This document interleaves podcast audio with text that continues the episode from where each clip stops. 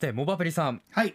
早速テーマ入りたいんですが先ほどねなんとなんと TBS の「グッドラック」でも 今日のテーマを取り上げていましたよね。あまあスタジオの中で音は聞こえないんそうですけど、ね、そうそう音は聞こえないんですけれども。やべえがっつりやってるってそう。やっぱりこう人々の関心集めたまた一つトピックだったのかなという感じもしましたが、はい。改めてよろしくお願いします。えーまあ、今回ですね実業家の堀江貴文さん、はい。まあ、皆様もご存知だと思いますが堀江さんが9月22日に自身のフェイスブックで、まあ、とあるちょっと餃子店との、まあ、トラブルを、えー書き込みましてはい、要は、えっとグループで餃子店に行って、まあ、食べようとしたんだけれどもそのうちの一人が、えー堀江さんではなくて友達の一人がマスクをしてなかったために、まあ、入店、えーさせてくれなくて、うん。そこで店主の方といろいろやり取りがあって、はい。まあ、結局入れませんでしたと。うん。はい、で堀江さんが、まあ「マジでやばいコロナ脳」とかですね、はい。うん。まあ、結構厳しめのことを書いてでそこから、えっと餃子店が特定されて、うん。でその餃子店に対して無言電話とかあるいはその Google マップで、まあ、嫌がらせのレビューですね。星一つつけるとか、ー。こういったものが来てで餃子店の人も困って、うん。よく、えー、と9月の23日には、えー、誠の顛末みたいなものをまたご自身のブログで書いてて。うん。でそれを見ると堀江さんとまあ多分事実としてはお互い同じように認識してるんだけど、はい。自分の言い分をお互い書いてるから、うん。全く違ったように見えるっていうところで。そうですよね、うん。そういうのありますね。まあ、なのであの、まあ、餃子店がどうとか堀江さんがどうっていうところはあるんですけど、はい。結構学びとしていろいろあるんじゃないかなと思うので取り上げることにしました。はい、うん。でこれアップの公式のツイッターからモバプリさんからのアンケートを、はい。えー出しておりました。今日のコーナーのテーマについてお店でのトラブルや不満 SNS にぶちまけたことがあるという問いでした。あると答えた方は19%ないと答えた方は81%でした。最終結果93人の方に、えーご協力をいただきました。ありがとうございます。ありがとうございます。はい、改めて19%の人はある。ないが81%という結果でしたがこの数値はどう見ます？そうですね、まあ、意外とないが多いなと思って。うんあ。みみんなもう少しカジュアルにね、はいはいはい。やってんのかなと思ったら意外とやってなかったっていうところで。うん。でもあの本当にねひーふみーさんなんかが書かれてるんですけれども、えやっぱりその個人やお店に対して言いたいことは面と向かっていうか、まあ、ダイレクトメッセージとか、えうん。他の人の目に触れないように伝えてますっていうことで、はい。ね、あのやっぱりすごいそれはもうごもっともだなと思って、本当ですね。うんうんはうん。やっぱりねその人の尊厳とかありますからね、うん。なかなかねそういうのを配慮してできるかどうかっていうのは大事じゃないかなと思います。そうねみんなの目に触れるところで言うことかどうかっていうまあそこの判断っていうのは結構なんかやっぱ SNS 普及して欠如してきたなっていう感じもしますけどね。うん。はい、うん。まあなのであの、まあ、今回の件は、まあ、その堀江さんの投稿と餃子店の投稿両方見れるんですけど、はい。えっと、やっぱりこれを見れば見るほどですね、うん。人ってやっぱり何かトラブルとか揉め事があると、はい。自分の都合のいい解釈をして書くんだなっていうところで、うん。うん、だから本当に一方だけの言い分を聞いて、はい。あいつが悪いとかうん。あいつはひどいやつだって決めつけるのよくないなっていうのをね改めて思いますよね。思いますね。確かに。思いますよね。っていうか僕10分前に知念慎吾さんにラムネ食ったこと言われたって話したじゃないですか、はい。はい。でも多分これしぶっちゃけまあ慎吾さんから言うと、まあ、多分覚えてないと思うんですけど、えもしかしたら彼の言い分も出てくるかもしれないので。えそっか。あくまでこれを持もりじゃなかって そうそうそうそう。そうですよね。あそうそうそうそう。まあだから僕もやっちゃってるっていうね。しかもラジオで。まあまあまあまあ。慎吾さんすいません、まあ、だから別にあのこれでクレームいくとかないと思うんですけど、そうそうそう。早めのブーメランが返ってきましたね。めちゃくちゃもう早めどころか先にダメージ食らってそれの解説してるぐらいのもんですよ。例を見せたような感じに例を見せたような。だから結構そういうことがあるんですよ、うん。だからまあ別にさっきの僕がやった話はまあ自分をよ擁護するわけじゃないですけど、はい。あの怒ってたりも別にないし、うん。皆さんにこいつこんなひどいやつですよっていうニュアンスも全然ないので、はい。あまああのあれなんですけどでも中にはそういうふうに書きたくなる気持ちとかすごくある、出てくると思うんですよ。はい。場合によっては。だからまあそれを自分で抑えないといけないし、うん。あと人のそういうものを見たり聞いたりしてもまあは話を保留にしてはい。話半分で聞いて、うん。もう片方からの話を聞いて判断するとか、うん。そういうところすごく大事じゃないかなとは思います。はい。うん。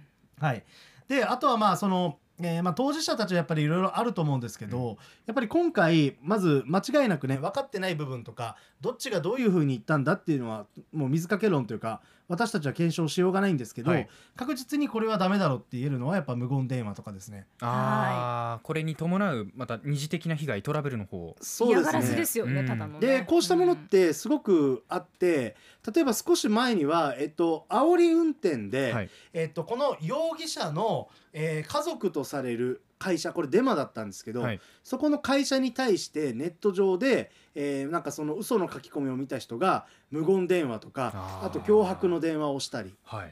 ありましそうそうそう。だからねやっぱりそういうことを重ねることによって、うん。本人は自分一人一回しか電話してないと思ってても全国から電話が来ると、うん。やっぱり営業妨害になるのでそうですねだからねあのさっきテレビでもやってましたけど、はい。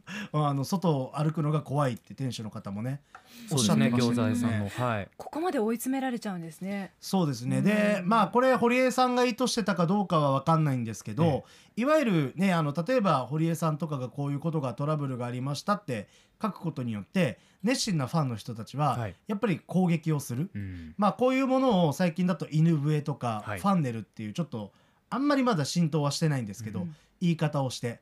だネット用語的なネット用語的な感じですね。うん、だから自分は攻撃を合図してないんだけれども、もう正直堀江さんもそうだし、はい。やっぱ頭いいですからうん。自分がこうやって書けばこういうふうに動くなって絶対わかるはずなんですよ。あ。うん、だからあのそういう意味では、やっぱり書き込むほんほんと気をつけないといけないし、ーうん。あと見た人たちも先導されてはいけないんじゃないかなというふうには思いますね。そうですね。はい。あとはその何かこういうお店とのトラブルとかを書くときに、うん。名指しをするリスクっていうのは今回みたいに誰かが攻撃しちゃったりっていうところもすごくあるし、はい。名誉毀損とか営業妨害とかも可能性としてはありえるんですけど、はい。同時になんか名前を出さないことのリスクっていうのもあると思っててうん。特にこれは人間関係ですね。はい。うん、なんかね遅刻するのが多い人って本当苦手とか書いたら、うん。その人の周りの遅刻したことがある人とかってえもしかしてあの時の私のこと言ってんのとか。うん。なんか打ち当たりするようなツイートって結構ね見ちゃうことはありますね。確かにありますね。そう。誰に言ってるのかわかんないけど なんかもしかしたらあの時のあれがとかってそうそうそう。ねだから自分なんじゃないかって。そそうそれやるぐらいだったら本当に思い切って名前出した方がうん。いい場合もあるんじゃないかなって思ったり、うん。まあ一応いずれにしてもこの SNS の使い方は難しくてかなりケースバイケースになるので、はい。例えばめちゃくちゃ立場の弱い人が最後の力を振り絞って内部告発的にツイッターを使う、うん。これはだからある意味その暴露的だったりはい。するんですけど、本当に何だろうな、えー何かルール改善を求めたりとか声なき声を拾うとか、うん。そういうポジティブな面っていうのもやっぱりあったりするんですけど、はい。でもその使う人の力が強ければ営業妨害につながったり、うん。バランスが難しいわけですよね。はい。だから逆に本当に今の子どもたちに対して僕が言いたいのはこの SNS の使い方でルールとか正解っていうのはあるようでないんですよね実は。うんどこまでやっていいかとかどこまでやったらダメなのかって綺麗に線引きができない結構グラデーションの世界なので、はいそういった言葉の、えーどのぐらいの強さで使うとどのぐらいの影響が出てっていうその自分の発した言葉の影響力とかを想像してやれるといいんじゃないかなと思ってます。うん先のことを見越す力っていうのは自分が言ったことに対する責任とかにもまたつながってくると思いますしまあね当然失敗もあると思いますけれども、まあなんかこうした経験を通してより多くの物事を多面的に見られるようになったらもうちょっとこう変わってくるのかなっていう、うん。まあルールがないにしても先ほどのモアプリさんもちょグラデーション的なところがある線引きはないっていう話もありましたがそういった部分もちょっとずつ浸透してくるのかなって思ったりもするんですけれどもね。はい。であとですね、あのーちょっと一つまたこれは別の論点になるんですけど、えさえー堀江さんの投稿で、うん。コロナ脳っていう言葉が出てきたんですよ。コロナ脳。コロナの脳っていうのは脳みその脳。みその脳ですね。はい。これはまあ要はコロナに怯えまくってる人みたいなニュアンスでいいと思うんですけど、うん。えっ、とまあそういう形で要は新型コロナウイルスでやっぱり皆さん活動を自粛したり、はい。ステイホームっていうのをずっと続けたりしてるんですけど、いやそうじゃないんだとコロナっていうのは実は風邪とそんなに変わらないんだとか、うん。えーし死亡率でいうとそのインフルエンザより低いんだとか、はい。なんかまあいろんな数字持ってきてそういう主張をする方たちがいて、はい。だからそのねマスクだったり過度に活動の自粛をしなくても経済を回した方がいいんだっていううん。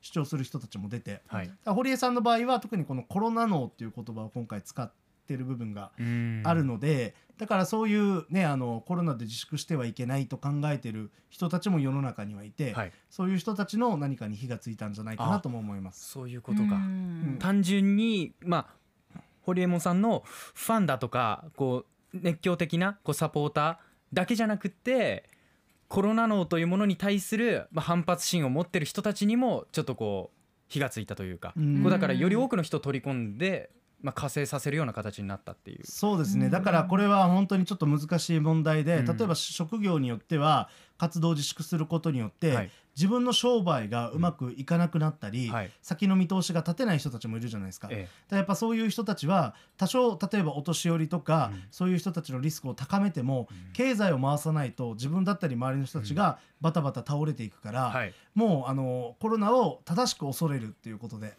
うん。それでやっていこうみたいなそういう人たちもやっぱいるんですよ。なるほど、だから結構そのコロナが、えーまあ、出てきたことによっていろんな考えの分断とかそういったものが起きてるんですけど、うん。コロナ脳という単語は結構分かりやすく。そううん。かね、でもこのコロナ脳っていう言葉が予防しようっていう機運をすごい邪魔したり揶揄したりするものじゃないとねいいなって思ってるんですけど、なんかね予防しようとかっていう機運をなんか邪魔しそうな若干開き直りみたいな。ねそうそう。でところはも多分その人たちもでも根っこの方には自分の商売だったり、うん。逆の意味での不安ですよね、うん。病気よりも自粛による打打撃の方がでかいっていうところがあると思うので。そうか、はい。なんだかこういろいろなね問題が混ざり合って、混ざり合ってますね、今日のテーマ一つ上がったのかなっていう感じもしますけれども、はい。やっぱりこう皆さんのアンケート結果なんてかを見ると SNS で文句言うのはマナー違反な気がするとか。うん。あとは共感させたいんだろうけど品がないなとか。うん。ちょっと否定的なねやっぱり意見が多かったなっていう印象も抱きましたね。だから批判は難しいので、うん。その辺はセアロガヤおじさんから学びましょう。明日がそのセアロガイおじさんの回になってバトンつなぎました、はい。モープリさん今週もありがとうありございました。がとうございます。アップのポッドキャストを最後までお聞きいただきありがとうございました生放送は平日朝7時から FM921 AM738 RBC ハイラジオ。県外からはラジコですお楽しみください。